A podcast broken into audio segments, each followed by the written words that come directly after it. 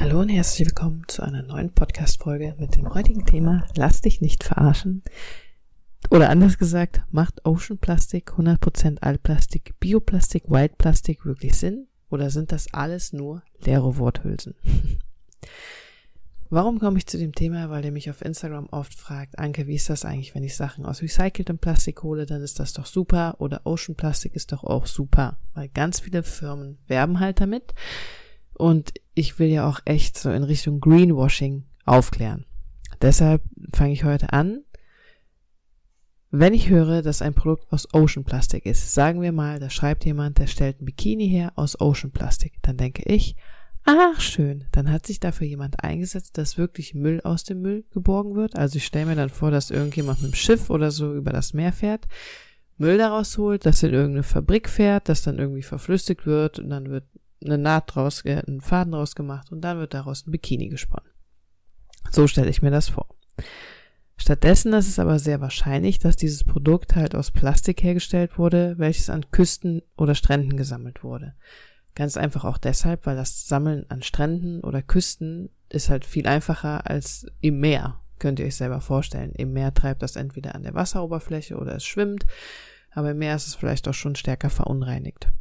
Genau, diesem Ocean Plastik, das wird dann nicht einfach nur geschmolzen, dann wird ein Garn draus und dann wird es vernäht. Nein, dem werden auch noch Farbstoffe, Sonnenschutzmittel oder auch neue Teile von Plastik hinzugesetzt. So ist das übrigens auch bei recyceltem Plastik. Wenn ich höre, unsere Produkte sind aus recyceltem Plastik, dann denke ich, ah, okay, das heißt, die sind zu 100% aus einem Stoff, der im Müll gelandet ist. Das heißt, beispielhaft, da sammelt jemand äh, eine halbe Plastiktüte am Strand ein, verschmilzt die und macht daraus ein neues Produkt. Ist aber auch nicht so.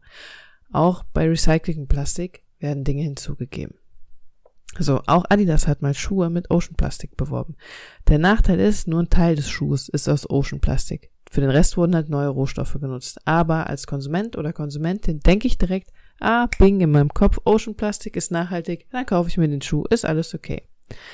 Adidas gab sogar im Nachhinein zu, dass das gar kein Plastik war, was aus dem Meer geborgen wurde, sondern Plastik in Küstenregionen und von Stränden, welches recycelt wurde, bevor es überhaupt im Ozean war.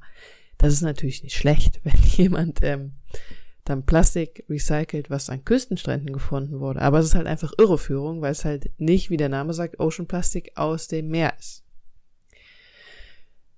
Soweit so gut. Ähm, wichtig ist auch schon, dass ähm, darauf geachtet wird, dass manche Materialien wirklich recycelt, recycelt werden können.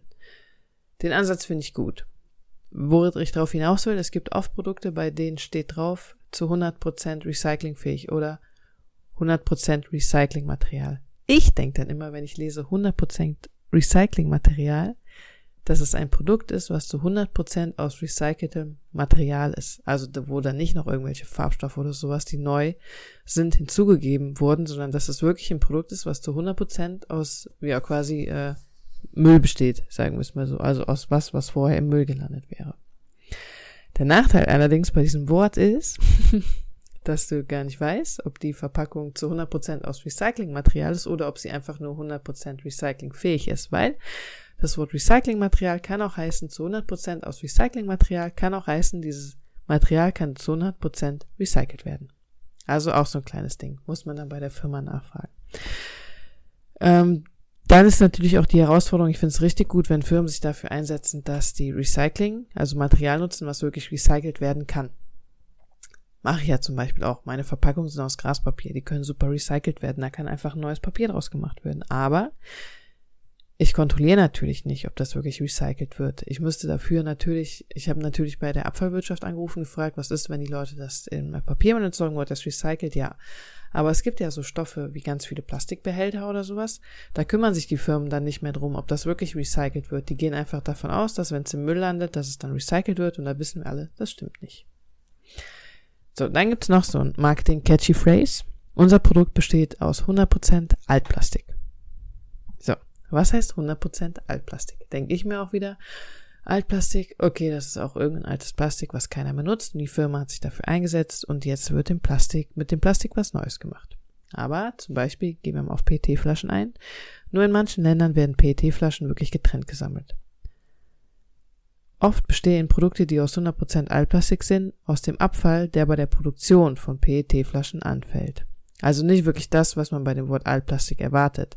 Denn da denke ich eher daran, dass es wirklich so ein Produkt, was einfach äh, irgendwie alt ist und irgendwo noch rumliegt und jemand macht was daraus. Und ich denke ja nicht darüber nach, dass da ähm, einfach jemand das Plastik nimmt, was bei der Produktion von PET-Flaschen als Abfallstoff anfällt. Das hieße dann ja eher äh, 100% aus Abfallstoff, der bei der Produktion von einem anderen Plastikprodukt anfällt. ja, also es ist gar nicht so einfach, da durchzublicken was ihr machen könnt jetzt, um da wirklich ein gutes Produkt zu kaufen. Ihr kommt nicht drum herum, wenn ihr was kauft, wirklich bei den Herstellern und Herstellerinnen nachzufragen. Wenn ihr jemanden habt, der da wirklich arbeitet, der wirklich Informationen gibt und wirklich die Welt retten will, soweit es eben möglich ist, dann wird euch sehr ehrlich Auskunft geben. Deshalb, ich habe ja auch einen Online-Shop, aber ich sage immer, das beste Produkt ist das, was ihr eigentlich gar nicht kauft. und das darfst du eigentlich gar nicht sagen, wenn du einen Online-Shop hast. Genau, wenn ihr Pech habt, habt ihr da einen Mitarbeiter oder eine Mitarbeiterin am Telefon, die arbeitet gerade seit zwei Wochen da und gibt einfach nur das wieder, was auch auf der Webseite steht. Bestenfalls äh, folgt ihr mir, dann kriegt ihr viele Infos. Bestenfalls kauft ihr nur das, was nötig ist.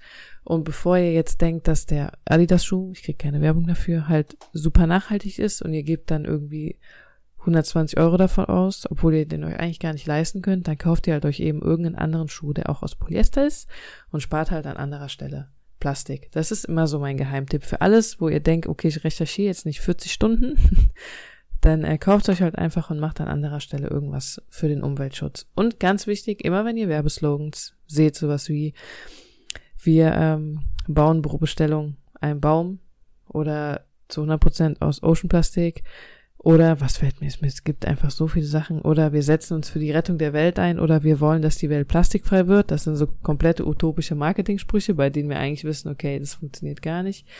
Ähm, sondern lest euch auch wirklich über die über uns Seiten durch und versucht die Sachen kritisch zu hinterfragen.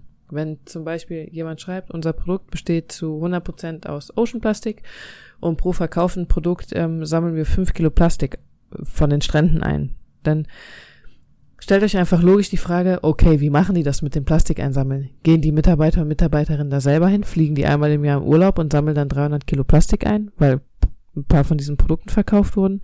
Oder ihr fragt einfach danach. Und ich mache das auch. Manchmal bekomme ich halt keine Antwort, dann weiß ich, okay. Manchmal bekomme ich eine Antwort, manchmal bekomme ich auch sehr ehrliche Antworten, wo dann steht, wir arbeiten mit einem Verein zusammen, dem spenden wir einfach Geld und das ist dann ungefähr so viel, als würden x Kilo eingesammelt werden. Ja. Ich hoffe, ich konnte euch damit ein bisschen weiterhelfen und wünsche euch ein wunderschönes Wochenende.